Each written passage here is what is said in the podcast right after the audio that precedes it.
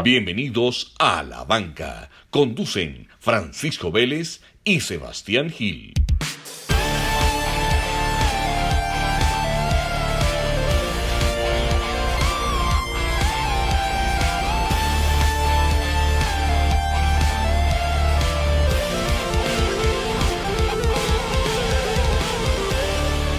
Sebas, ¿cómo vamos? Pacho, muy bien. Otro, otro ciclista. Estamos enrachados con los, con los ciclistas, ¿ok? Ah, pero es que se disfruta mucho, Sebas. No. Sí, hombre, muchas historias, muchas historias bacanas. Y, y hoy, hoy, pues, no le, no le, vamos a decir viejo, pero ya, ya va un vieja guardia, un vieja guardia que, que le tocó un ciclismo, un ciclismo duro, duro. Y se conoce Europa de memoria. Eh, pues a ver, corrió 14 grandes vueltas. El Giro creo que su carrera preferida, pues yo creo que si no le quedó gustando, la quedó odiando porque la corrió las veces que sea. Un ser humano muy humilde, muy noble, muy bacano, eh, de mucha confianza. Lo conocemos hace mucho tiempo, entonces yo creo que vamos a pasar un buen rato. Mauro, bienvenido al programa, ¿cómo vas? Eh, Sebas, Pacho, eh, muy bien, hombre, muchas gracias. Primero, pues darles gracias por la invitación, qué bueno poder compartir con ustedes y con todas las personas que nos escuchan acá un momento de, de esto, de vivencias, de, de, de, lo que es el ciclismo. Lo que estás contando ahí me, me hace gracia ahora, porque ahora el ciclismo, a pesar de que estamos encerrados, es de los pocos deportes que a, a nivel de, de, de, que de todas estas plataformas todavía podemos disfrutar de estar en bicicleta incluso cuando estamos en casa. Entonces, me parece bonito poder. Así es, ya hay una nueva, una nueva generación de ciclistas, los ciclistas virtuales. Qué cosa, qué cosa. Ciclistas de casa. Ciclistas de casa, qué cosa tan impresionante eso. Pero bueno, dice Mauro, hablando, hablando de, de la introducción, eh, dos preguntas ahí, pues, ¿te quedó gustando, te quedó gustando el Giro? ¿Disfrutaste mucho? ¿Fue la carrera que más corriste? Y, y, el, y el Tour, ¿por qué nunca se dio? ¿Qué, qué, qué pasó ahí? No, el Giro siempre me ha gustado. Viví mucho tiempo en Italia y mi primera carrera de tres semanas fue el Giro de Italia del 2004. Entonces sí. me cogí con cariño realmente. Y en el momento en que estuve en un equipo importante que, que, que pude, tuve la oportunidad de estar en el Tour de Francia fue cuando estuve en Rabobank, que es el mismo Lotto Visma en este momento, el Jumbo Visma, sí. la misma estructura. Eh, era un equipo demasiado fuerte, Sebas. O sea, cuando, cuando tú escuchas de esa época que mis compañeros de equipo era Oscar Freire, Denis Mencho, eh, Michael Eric Decker, eh, Juan Antonio Flecha, Mike Rasmussen, o sea, yo me veía en ese grupo y yo decía, y fue madre, para entrar en los nueve del tour, toca esperar a que estos huevones se enferman para que me puedan llevar a mí. Entonces, sí, sí, sí. Pues, realmente siempre, siempre enfocaba mi calendario pensando basado en el Giro de Italia, en la Vuelta a España y olvidarme del Tour como para estar tranquilo y, y que en esas carreras era fijo y no me tenía que ganar ningún puesto para ir. Eso fue un poco como lo que me pasó. Mauro, y hay, que contar del Giro y la Vuelta, que hiciste ocho veces el Giro y seis veces la Vuelta. De las dos, ¿cuál era tu favorita? No, como te dije, el Giro es una carrera que me gustaba mucho, sobre todo porque los que vivimos el ciclismo en Europa y, podemos vivir un poco la afición de todas las partes, para mí siempre he dicho que el Giro de Italia es una, es una afición pura, es una afición que la gente realmente sabe de ciclismo. O sea, tú cuando te encuentras un aficionado en el Giro de Italia parado en la carretera, sabe desde el primero hasta el último quiénes son, o sea, y, y, los apasiona mucho. En el Tour ves mucha gente o sea, el tour es el, el, show, todo lo más mediático, pero realmente es julio, mes de vacaciones, todo el mundo está en la carretera, todo el mundo está en el, en el lago, todo el mundo está en el pueblo, todo el mundo está en la montaña y saben que va a pasar el tour y genera aglomeración. O sea, es cualquiera que dice ve el tour y se van a ver el tour.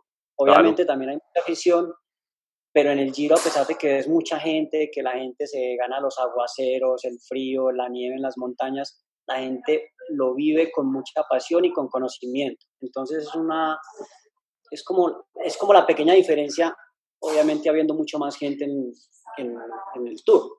¿Y la vuelta? ¿Cómo, ¿Cómo es vivir la vuelta? La vuelta, la vuelta, bueno, en los últimos años ha ganado mucho, mucho, mucha afición. La vuelta es un poco más sola, eh, un poco más aislada.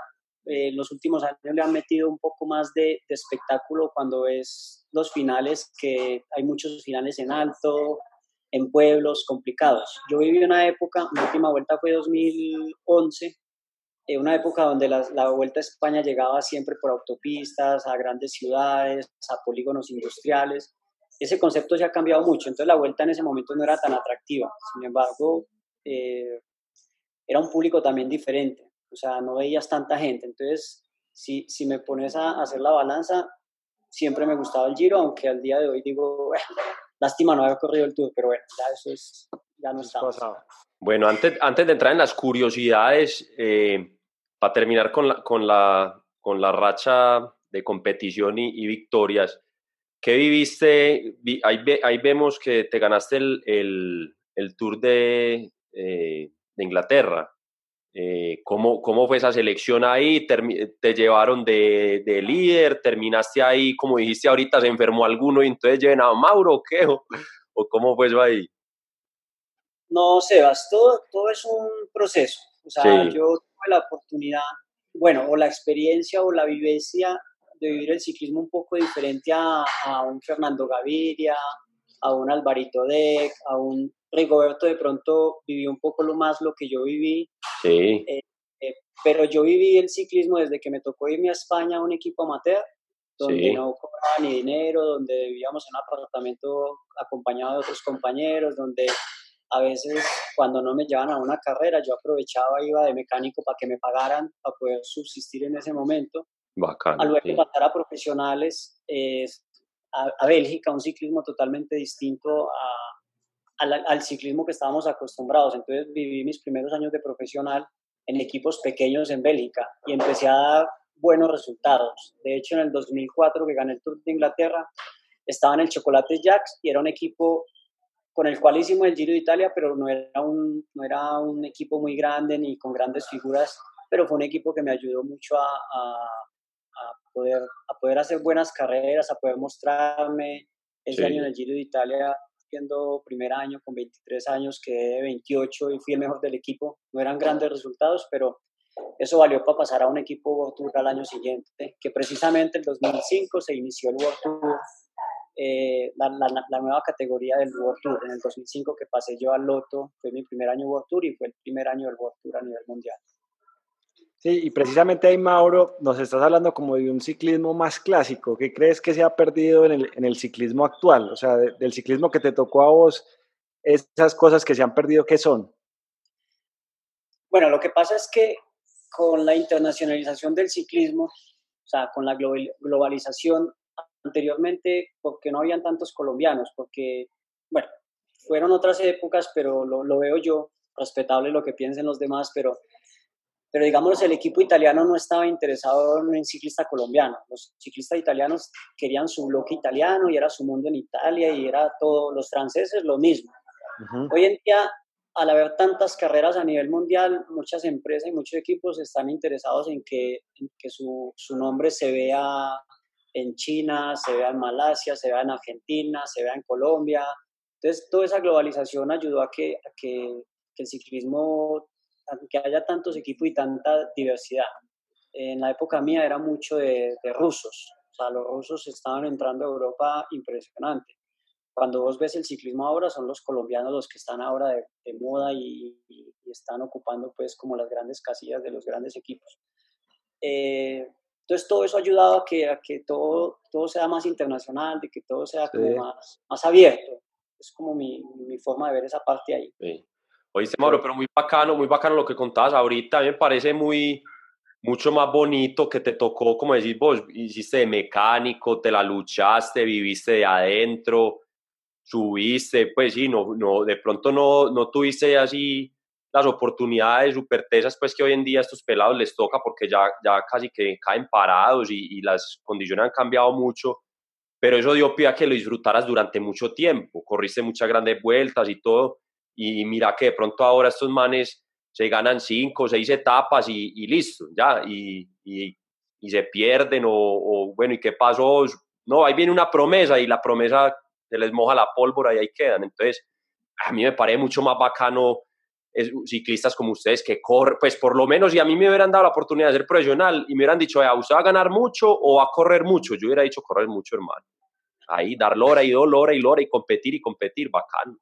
Y además era bueno, porque es que si no hubiera sido bueno, no hubieras corrido tanto. Me parece mucho más bacano ese, ese tipo de experiencias, hombre, más bonito.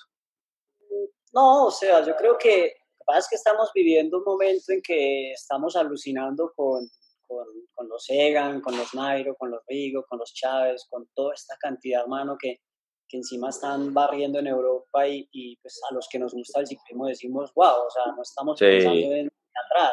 Y eso que yo te estaba hablando de mi época, que tampoco pasó hace mucho tiempo. Si tú te vas a hablar con, yo qué sé, con Pachón, con Cochise, con Fabio, o sea, son otras cosas también diferentes que ellos vivieron. Entonces, yo creo que cada uno nos tenemos que eh, acomodar o, o, haber disfrutado. O sea, ahora mismo a veces te encuentras personas con las que corrí que dicen, ah, es que donde yo hubiera sido ciclista ahora. No, no. No, no, exacto. Eso fue son épocas. Son épocas diferentes. Y otra cosa muy bonita de la época de ustedes es que, como te dije cuando te llamé pues por teléfono, es que ustedes abrieron camino, hermano. Eso es una cosa de la que uno tiene que sentir muy orgulloso. Ustedes fueron una cama de ciclistas que, que le abrieron paso a que conocieran más a Colombia, de que vieran el talento que aquí había, eh, dejar buenas referencias. Me imagino que se portaron bien, buenos eh, pues en cuanto a ética y moral, fueron perfecto. Entonces, eso es algo de lo que yo creo que es como, como el trabajo sucio, pues que nadie ve, pero no sucio, sino muy bueno. Entonces, creo, creo que eso hay que reconocérselo a ustedes. Me parece muy bacano también esa, esa parte que, que hicieron pues en esa época, porque era mucho más difícil el idioma, tener que llegar a aprender el idioma, pues pucha. Ahora estos manes llegan y ya saben cinco idiomas, pues es que es muy diferente.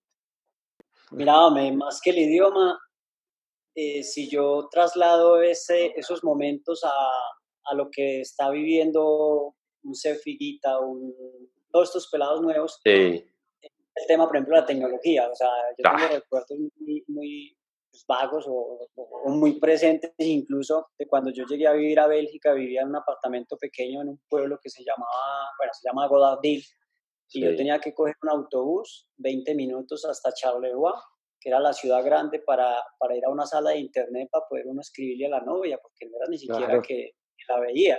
Sí, sí. Y, eso suena como de, de, hace muchos años, pero eso fue o sea, tampoco, eso hace 15 años que, que, que pasó eso y yo lo veo ahora a los muchachos tener esa facilidad de que llegan al aeropuerto, están conectados, están...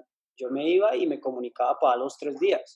Claro, sí, sí. eso es como una gran, gran, gran diferencia. sí, muy buen, muy, buena, muy buen análisis. No, no lo habíamos visto de esa forma porque es verdad, estos manes el día de una carrera pueden estar nerviosos, lo que sea, llaman a la mamá, al papá, se tranquilizan, todo bien, mi amor, tan, y ustedes, y ustedes les tocaba más duro, eso sí, mentalmente también, se sentían ustedes más aislados, sentirse más aislados, más en la, en la nada, por decirlo pues así, muy duro también. Digamos, Seba, digamos que no era duro porque era lo que estábamos viviendo todos en ese momento, o sea, yo yo lo, lo, viví, en lo que decimos el idioma, yo viví en Bélgica mis primeros cuatro años, fue el idioma ahí como la primera barrera. No era, no era duro, o sea, uno se acostumbraba a esto, sino como, como poder marcar las diferencias ahora. Y no podemos decir que ahora es mejor. No, yo, yo en ese momento... Diferente. Sí, no había, no había cómo comparar, entonces era lo que había. Yo pasaba una semana sin hablar con la novia, ahora hay que hablar con ella esa mañana. Ah, no, si usted no la llama. así sabe que era mejor. Así está en Europa, así está en Europa, weón, y no llama. Ahora de para la mierda, weón. Mauro, pasando a los deportivos que estuviste en tantas grandes vueltas, en varios equipos, contanos qué hace un buen líder de equipo, qué, hace, qué, qué necesita un buen líder para ser el líder del equipo y qué necesita un gregario para ser un buen gregario. Bueno, primero el líder tiene que ser el putas, pues, que sea mejor que el gregario, ¿no? No, yo creo que, que el éxito de los líderes, hermano, es, es cuando son personas que, que, te brindan primero amistad. O sea, si vos sos un gregario, lo mejor para uno ser un buen gregario es tener un buen amigo como líder. O sea, si vos no tenés una buena amistad con un líder, eh, yo creo que las cosas no las hace uno con gusto. Entonces yo creo que es eh, factor fundamental tener una buena relación entre los líderes con todo su equipo. Eso es fundamental y vemos, cuando no existe eso, vemos los problemas que, que a veces se genera pues esta situación. Para ser un buen gregario es darte cuenta, primero que todo, cuál es tu lugar, cuál es tu lugar. Eh, ya de ahí, después de que tú sepas bien tu lugar, hacer las cosas bien. O sea, hacer las cosas bien es entregarse a tu trabajo. O sea, yo creo que las empresas, los trabajos, el, que maneja el taxi tiene que ser un buen trabajador para el dueño. O sea, todo funciona. Yo creo que todos tenemos nuestro lugar en cada, en cada situación, entonces es concientizarse de eso. Sí. Oye, sí, en la parte, en la parte cultural, en todas esas experiencias, ¿qué, qué cosas raras te tocaron? El que el, los rusos, como ahorita ya es que muchos rusos están llegando, los rusos muy raros, alguno con, alguno con al que, que llevaban piedras, tomaban cosas raras, pues, o sea, que el, que se, el que se sentaba a orar por la noche, o sea, ese, yo me imagino que ese tipo de, de cosas también tiene que ser muy... Claro. Todo el mundo es muy distinto, ¿no? César, eh, Sebas, perdón. o sea, si me pongo a contar aquí muchas cosas, podemos parar mañana, ¿no? Pero... No, no, lo más, que más le haya impactado. Recuerdos básicos, por ejemplo, en Bélgica ya cuando empecé a mejorar un poquito, a mejorar de equipo, me fui a vivir a otros sitios en Bélgica y vivíamos en una especie de hotel y vivía con dos ucranianos. Esos ucranianos hablaban italiano, venían del ciclismo amateur en Italia. Sí. Yo estaba aprendiendo francés ellos solo sabían italiano, ellos me hablaban en italiano a mí y yo intentaba entenderles para poderles traducir al francés. Ay, güey. Y había uno de ellos ucranianos que me acuerdo que en el Giro de Italia él fumaba mucho, fumaba, todos los días fumaba. Y sí, no me sí, daba cuenta. Una vez se encerraba en el baño, se ponía a fumar y ponía toallas húmedas así debajo de la puerta para que no se saliera el humo. Se encerraba a fumar. Después me di cuenta. O sea, unas costumbres. Tenía otro un polaco que todos los días él llevaba un, cofre así de, de coñac, un cofre con dos copas de coñac, esas redondas. Sí, sí, sí. sí, El ki. Un buen coñac. Y todos los días, esa costumbre la cogí yo con él, era es bien Ah, le gustó. No, nos todos los días nos tomábamos dos coñac sentados ahí en la habitación, conversando un poquito, dos coñac y a dormir. O sea, Muy bueno. Sus Bacano. Sí.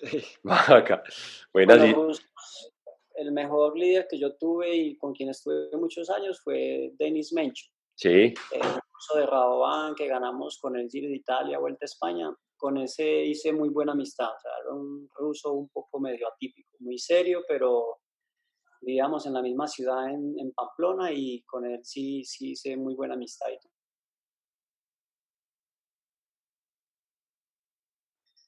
Eh, temporalmente, o sea, ocasionalmente, perdón. Eh, con algunas me alejé mucho, la verdad. Después de que me vine a Colombia, uno se aleja mucho de cada uno sigue vida, todos retirados. Ahora que he regresado a Europa con el tema de un tema en el que estoy trabajando, me he encontrado muchos de esos compañeros y ellos siguen estando ahí. Hay buena amistad todavía, así uno no vea mucho. ¿Ahora tocó correr con, con Cadel Evans o no? ¿O él no te tocó? ¿Él iba al tour mientras vos ibas a, al Giro de la Vuelta? ¿O cómo fue eso? Con, Evans coincidí en el 2005 cuando corríamos en Loto. Corrimos, eh, no me acuerdo, muchas carreras juntos. O sea, no, de las dos grandes no, pero hicimos mucho calendario juntos. Era mi compañero de habitación. De hecho, tengo un recuerdo, decía, los compañeros me decían que él era gay que como me tocó a mí en la habitación con él, que, que, pilas, que él era muy amigo mío, que pilas, que él seguro me estaba buscando el lado. Todo sí, sí. lo recuerdo. Por la noche con la del pisco. Ese también se sacaba la... que no le, le sacaba coñac también. Oíste, conta, ahorita, eh, estabas hablando ahí de lo que estabas haciendo ahora, pero metámonos entonces por ese lado. La gente, yo, pues, yo, yo medio tenía la idea, pero contar lo que tenés eh, ahí en tu casa, contarle cómo funciona, cómo te contacta la gente, contanos cómo, cómo funciona ahí el tema con los ciclistas que, que están llegando a tu casa. Eh, Sebas, yo, yo vivo en Santa Elena, en la vereda de Blanco, y pues bueno, cuando me retiré del ciclismo, esta casa donde vivo ahora la tenía como muy abandonada. Vivíamos en Medellín y ya cuando me, la idea de retirarme del ciclismo, construí dos casas alternas a esta. dos casas pequeñas pensando en, en, en hospedar ciclistas, ¿no? Entonces, en un inicio empecé a traer gente de afuera, a montar en bicicleta, a, acompañarlos, a como un poco de turismo en bicicleta, ¿no? Y pues aquí venía mucho, por ejemplo, Esteban Chávez, venía a hacer algunos días de entrenamiento en Antioquia, se venía siempre acá, Pantano pasó muchas veces por acá a hacer su preparación para, para la temporada en Europa. Y bueno, la cosa quedó un poco quieta porque me dediqué esos dos años pasados al equipo Orgullo Paisa, que tuve la, la posibilidad de, ser el manager del equipo, el gerente. Entonces, bueno, ya hace un año y medio me vine a vivir acá y tengo unas dos, tengo dos casas aquí, dos casas pequeñas al lado que las, las alquilo pensando en gente de la bicicleta.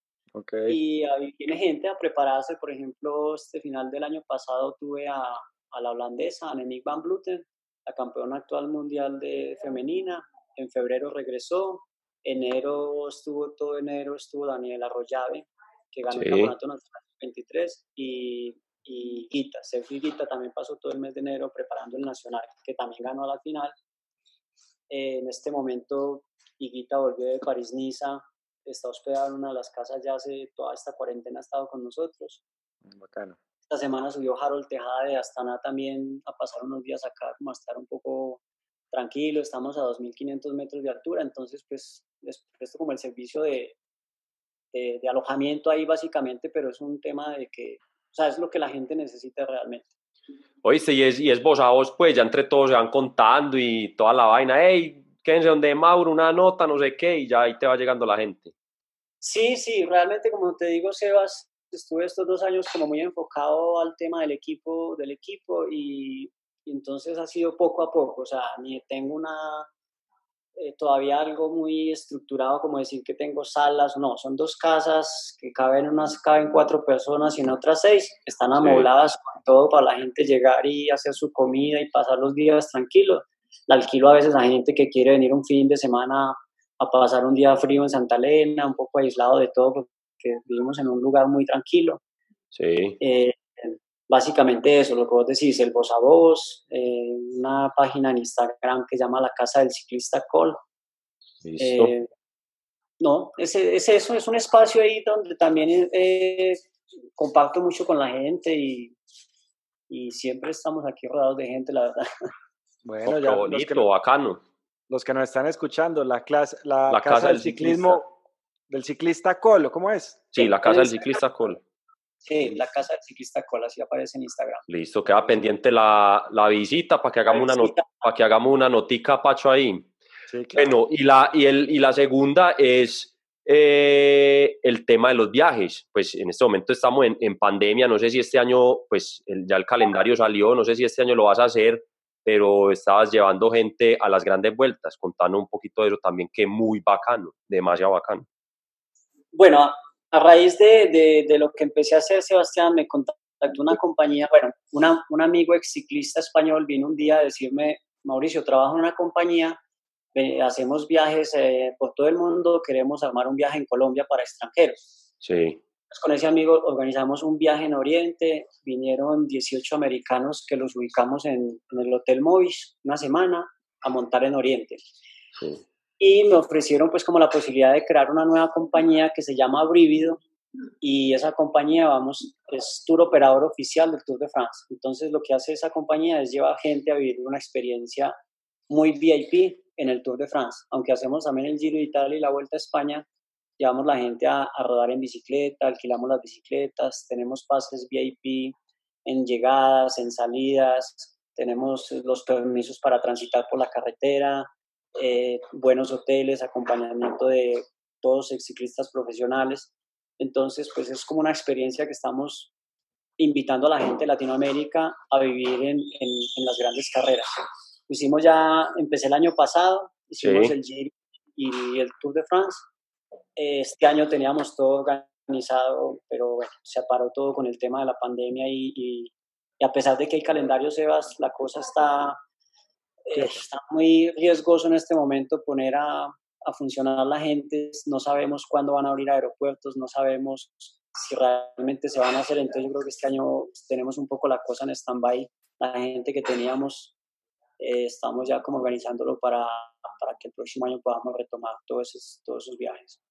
Bueno, ahí también saben, el que esté antojado, eh, incluyéndome, el hombre es Mauro Ardila, listo. Ya saben, ya saben para que vayan a, a ver la, las grandes vueltas. Mauro, y viendo el nuevo calendario, pues a vos te tocó un, Giro de Italia que por lo general es un, es un Giro que se daban en, en momentos de mucho frío y de mucha lluvia. ¿Qué crees que vaya a cambiar ahorita en el Giro, pues ya que se va a correr en octubre? O sea, ¿cómo va a ser el Giro de este año? ¿Qué te imaginas? Bueno, esa fecha, yo creo que el clima no cambia mucho. Ya octubre, ya octubre en Italia otra vez a hacer frío. De hecho, cuando es en mayo es el final del frío, entonces me, tocaron Giros de Italia que nos llovió desde el primer día hasta el último y me tocó Giros de Italia que solo me mojé un día. O sea, el clima es muy relativo, entonces yo creo que es una sorpresa. O sea, octubre es un, ya es un mes frío en Italia. Eh, es extraño, va a ser extraño porque son las épocas de Lombardía donde llueve también bastante. Pero bueno, por tradición es frío. Pues. Sí, claro. Oíste, ¿cuál es la loma del giro que vos decís? No, la chimba, no vuelvo a subir esa. Pues no, me, no, no, no. Son colando. Uy, usted la veía y decía, usted la veía y decía, no, no, otra vez esto, no. En esos recuerdos que le salen a uno en Facebook, yo chicaneaba en esa época el Soncolán, 30, plato 34 con piñón 28. Sí. Claro, ahora me doy cuenta que los corredores hoy en día le ponen 34 34 o 32 atrás. Pasa en la mm. época mía no había sino hasta 28, o sea, sí. se conseguían más, más piñones. Es demasiado duro. O sea, como anécdota tengo que, por ejemplo, los acompañantes, era la última subida, los últimos 10 kilómetros, y los carros estaba prohibido que pasaran. Entonces iban motos de alto cilindraje, con los mecánicos atrás con la bici a loma. Bueno, todavía lo hacen, porque los carros no suben tan despacio. Yo, en el suroeste, yo en el sur, yo, a mí me encanta montar en el suroeste, no sé si conoces bien las lomas del suroeste, eh, Jericó, eh, Concordia, todas esas. Yo, yo digo que el Soncolán criollo es la subida al Calvario. En la de subiendo a... A Fredonia. A Fredonia. A Fredonia. Sí, desde, ah, desde Bolombolo. Por, pues, por... Sí, correcto. No, no, Sebas, no has visto. No, muy suave, muy suave. bueno, listo. Ah, es que es... por el calor y eso, pero, pero no, o sea, te digo que el Soncolán son, son los 10 kilómetros. Sí. Haz de cuenta la parte dura de, de Escobero y, son los, y es todo continuo. O sea, ni Jericó, ni Jericó, mejor dicho, ni Jericó, pues. Es que Jericó tiene duro allá la curva de, de la, de la Virgen. Sí, sí, sí. 500 metros, esto no es tan duro. Bueno. Mauro, Mauro, vos tenés una anécdota, hablando de anécdotas, muy chistosa y es en, en, la, en una vuelta a España, etapa 13, que, que, levantaste las manos ahí antes de llegar, faltándote 80 metros. Pues, ¿qué te pasó ahí? No podía faltar este en, en esta entrevista. Pues, sí, siempre, misma pregunta siempre, ¿o qué? Siempre, Pacho, no, eh, eso es algo que quedó pues en la memoria de mucha gente. Realmente fue pues muy mediático. Eh, obviamente en esa época no había mucho ciclismo por televisión en Colombia, apenas habíamos en esa vuelta a España creo que estábamos Víctor Hugo Peña y yo solamente. Entonces escasamente se veía en televisión acá, o sea, era muy, era muy, no era muy común ver el ciclismo que se ve ahora. Y pasó, pasó, yo iba, yo iba disputando la etapa, íbamos tres corredores adelante, fue una etapa muy rápida donde el calor, hubo viento, eh, ya, yo me vi involucrado al final con Oscar Pereiro y Samuel Sánchez. Eh, era una recta, una recta así que se veía hipotéticamente la, la meta al final. Íbamos los tres corredores ahí mirándonos ya, cuidándonos. El que venía detrás, que estaba incluso ya para entrar, era Oscar Sevilla y Oscar, Oscar Pereiro y yo nos lanzamos a, a sprintar. Y yo pasé unas rayas y, y, algo que había, pues, como la línea y eso, y una pancarta, y yo alcé las manos. Y Pereiro como que pasó y dijo, como, puta, perdí. Y mentiras que pasó lo de, Samuel Sánchez por un lado mirándonos como estos idiotas y lo que hizo era que faltaban todavía 100 metros, ahí no era la meta, era la pancarta del premio montaña, lo habían puesto ahí por publicidad, el sol estaba pegando de frente, ya el mareo que traíamos de final. No, pero a muchos pues cosas parecidas le han pasado a todos. Mira en la tapa, en la etapa que gana Rigo en fotofinish, Barguil celebra. Y una, una cosa en fotofinish y, y el huevón ese es que celebrando, y en vez de esperar y todo el mundo abrazándolo y que no sé qué, en vez de esperar también que dieran los resultados una cosa tan peleada, eso pasa mucho. Rigo, Rigo también lo cogieron y lo encendieron en su momento en, en los Olímpicos, que miró para un lado y se le pagaban por el otro, él dice que, que, que no, que era que no tenía más, pero eso fue muy evidente, todo el mundo también vio que el man, que el man se desconcentró, entonces, pues eso, hermano, ese es deporte y en el deporte pasa mucho, entonces eso es parte del deporte. Es parte del deporte, pues, a todos nos ha pasado. Arriba le pasó en un giro del Piamonte, eh, llegaban a Piamonte y, y daban varias vueltas, y él arrancó del grupo, pasó la meta celebrando. Y, faltaba una. Pasó el grupo por un lado, como, ¿y este qué? Falta todavía una vuelta. Ah, vio. no, es que eso es muy normal, uno va desconcentrado, toda la cosa. Eso... Mamá, ay, qué putería, no, uno después de eso, pues después de que lo enreden a uno así, no. A mí me dio como, o sea, eso terminaba en un alto que se llama La Viena Aparecida y el autobús de nosotros estaba en la parte de abajo, o sea, que había que regresarse esos últimos cinco kilómetros hasta el autobús. Yo no sabía dónde meterme porque todo el mundo me señalaba, todo el mundo se había dado cuenta de la situación y yo era como con pena, o sea, yo iba como, como con vergüenza, por decirlo así hasta que ya dije, bueno, hay que, hay que superarlo. Ya. Sí, sí, sí. Hablando, hablando de eso, de, superarlo, nosotros acá tuvimos a Rigo y el hombre nos decía que hay mucho, hay mucho ciclista que en competencia no, no disfruta, o sea, que viene a disfrutar el ciclismo ya cuando se retira. En tu caso, ¿te gozabas las carreras, las disfrutabas o, o la presión no te dejaba, digamos, como esa tranquilidad? Yo creo que yo, yo las disfrutaba tanto que por eso no ganaba, Pacho. no, no, yo para mí, para mí el ciclismo fue, fue pues como un estilo de vida, o sea, sí, bacán. 12 años en Europa. Luego, luego, tanto es así que el 2011 yo me retiré del ciclismo, bueno, me vine de Europa porque estando en el equipo Geox, era mi, teníamos dos años de contrato, 2011-2012, y el equipo se acabó a finales del 2011. Nos dejaron de pagar el 2012, quedamos todos en la calle, así literal. 24 eh, corredores en octubre sin equipo. Entonces, los más buenos lograron ir a equipos y tal. Yo logré, bueno, yo me vine a Colombia, ese año yo me casaba, el 2012 nació mi primer hijo, tenía el tema era que yo me vine a Colombia y el 2013 yo tenía un contrato profesional con el Katyusha, porque Mencho se había ido al Katyusha, yo tenía ya un contrato listo para volver a Europa.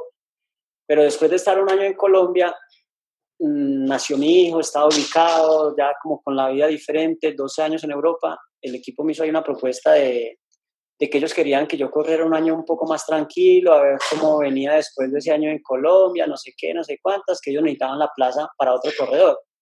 Cuando me dijeron eso, pues yo les dije, no, pues pensándolo bien, si ustedes me, lo que me quieren es pagar el contrato en otro equipo, páguenmelo en Colombia. Que yo me, pues si el tema es así, yo me quedo en Colombia de una vez. Y sin embargo, corrí seis años más en Colombia. O sea, yo me quedé en el orgullo paisa seis años más porque todavía realmente siempre me ha divertido, siempre me ha gustado. indiferente de si es adelante o atrás, he disfrutado mucho del ciclismo y sobre todo de, de el, alrededor de lo, o sea, lo que funciona alrededor del ciclismo, los amigos, el ambiente, siempre me ha gustado. Oíste, también corriste algunas, algunas clásicas, ya para que vamos cerrando. Eh, ¿Te gustaba? ¿Te gustaban las carreras de un solo día? Yo, pues a mí me encantan, clasicómano a la muerte, eh, pero Vos que estuviste ahí, ¿qué tal? Es una, son carreras muy particulares, Sebas, y pues la verdad no eran mi, mis características, no eran muy de ese tipo de carreras, pero obviamente en el calendario siempre las hacía, o sea, de las grandes corrí, corrí, la... Eh, Liege, Bastón, Liege. La Lieja, Bastón, Lieja, Lombardía, Flecha Balona, La no, la Amstel no la hice. Y ya, y otras más pequeñas, pues de un día, muchas. Pero realmente me gustaban las, las, carreras por etapas. O sea, eso hice de la casa un mes, es más, más chévere. Rigo nos dijo que las de las de Pavé, que eso era para hombres. ¿Es lo, ¿Opina lo mismo? no, no, eso es, eso es otro cuento, Sebas, aunque yo como yo llegué al ciclismo belga, sí tuve la oportunidad de, hacer mi inicio en carreras de, de, pavé, de viento, frío en Bélgica, muchos circuitos, pero eran carreras más pequeñas, o sea, no del nivel de, de World Tour. Es como aprendizaje, sí hice muchas y, me gustaban, pero no como para decir, no, es que llegué entre los 20 primeros, no, no, no. Era un tema más de, de preparación, de, de conocer, de, aprender, de estar en el grupo, de, de, sufrir un poco, pues como, como lo viven ellos, porque el ciclismo en Bélgica es, eso es, una, eso es otro cuento. El ciclismo en Bélgica es el, verdadero ciclismo, es donde está la pasión más grande por el ciclismo, yo creo que está en Bélgica. El gran Eddie Merckx, el caníbal. El caníbal. Recomenda, recomendada la biografía del hombre, muy, muy impresionante la vida de ese man. Compartí equipo con Axel, el hijo de Eddie, corrimos juntos en el David Amon Loto en el 2005. Y Vea, ¿vio? tengo, estuve el año pasado aquí en Colombia, en el Tour Colombia, y con él tengo todavía por ahí contacto y buena amistad. Eh, bueno, vea. Mauro nos va a conseguir a Eddie. Para que lo invitemos en la banca. bacano. No, Mauro, muchísimas gracias, hermano, por la, por la aceptada de la, de la entrevista. Eh, muy buena energía, hombre, y qué bacano esa, esa filosofía que tenés acerca del, del, ciclismo, que te la gozaste tanto y, la disfrutaste tanto. Ese es, ese es, yo creo que lo que todo ciclista se sueña, porque ahí vimos, no sé si fue, me hace recordar, incluso yo posteé algo sobre él hace, hace por ahí, eso fue el año pasado, no sé cuál fue este pelado muy joven, creo que era, no, no sé si era belga, muy joven se retiró muy joven, 20 punta de años, uno de esos sprinter que, ah, no, alemán. Eh, eh el sprinter... Eh, creo que 29, 29 años, una cosa... Mejor que había. Sí. sí. O sea, lo que pasa es que, eh, si nos recordamos del nombre, lo que pasa es que es una situación que se está viviendo mucho al Kittel, creo que, creo que era Kittel, Kittel. Ah, sí. Sí. se quejan, Exacto, se quejan un poco de... Espérate que ahí, ahí te perdimos mientras te recuperamos. Te perdimos, Mauro. Espérate a ver. Que vuelva. Ahí ya entró. Eh, la vida en la vereda, muchachos. No, relajado. Eso es lo de menos. Eso es lo de menos. Nada, Mauro, entonces estamos hablando de Kittel que se retira con, con 28, 29 años, 80 y punta de victorias. Entonces estabas contando que, que, él, se quejaba, que él se quejaba mucho de, de algo. No, Sebas, Ellos, eh, se, quejaba mucho y decía que no sabía si valía la pena tanto sacrificio. Claro, cuando yo veo el ciclismo hoy en día como está funcionando, que que están los corredores 100% con el tema de alimentación, descanso, recuperación, entrenamiento.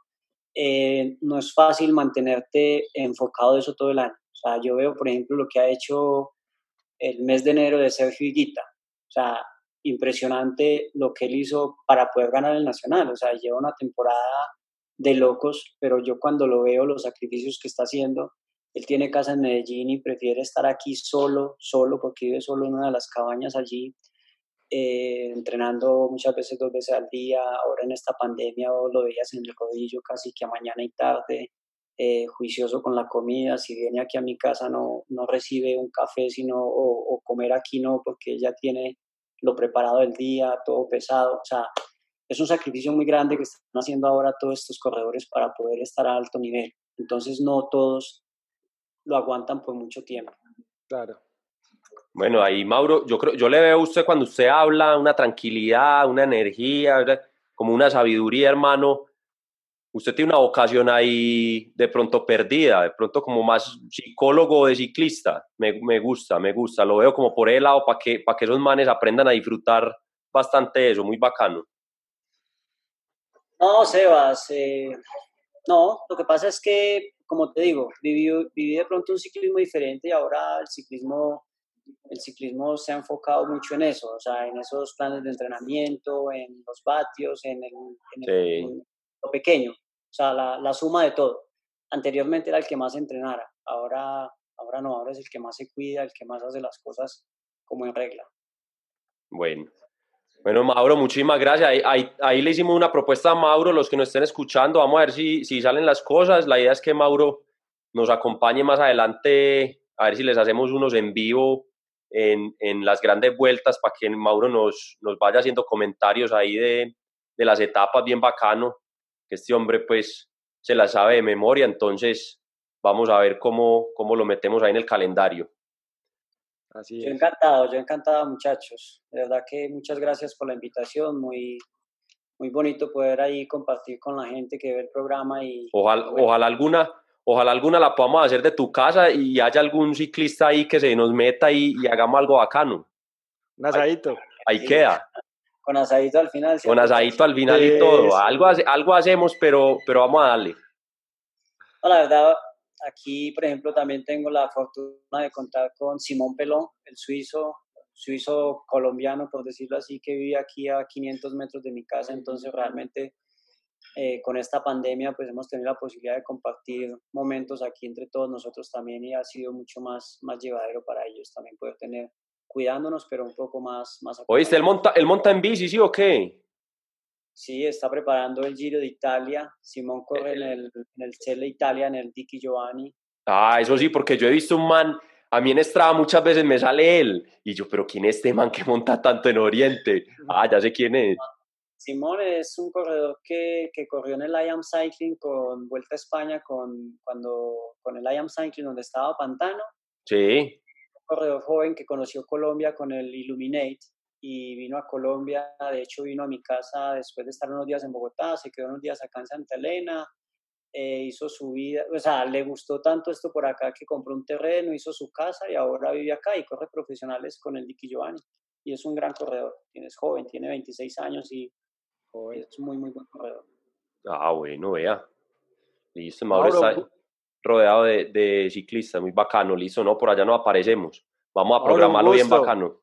Mauro, muchísimas gracias, hermano. Gracias por tu tiempo y, estamos en contacto. Demasiado, demasiado amena la conversa, hermano. Muy bacano. Qué buena conversa, de verdad. Un abrazo. y saludos, saludos, a, saludos a tu esposa que, que, no la veo hace mucho y no, espero que se acuerde de mí. Saludos. Estamos esperando otro hijo, Sebas. Ahí le paso de datos. Sí, ah, bueno, felicitaciones. Una nota. Muy entretenido toda la pandemia. ah, bueno, eso está bien. Mauro. Un abrazo, pues. Chao, chao. Muchas gracias, que estés bien.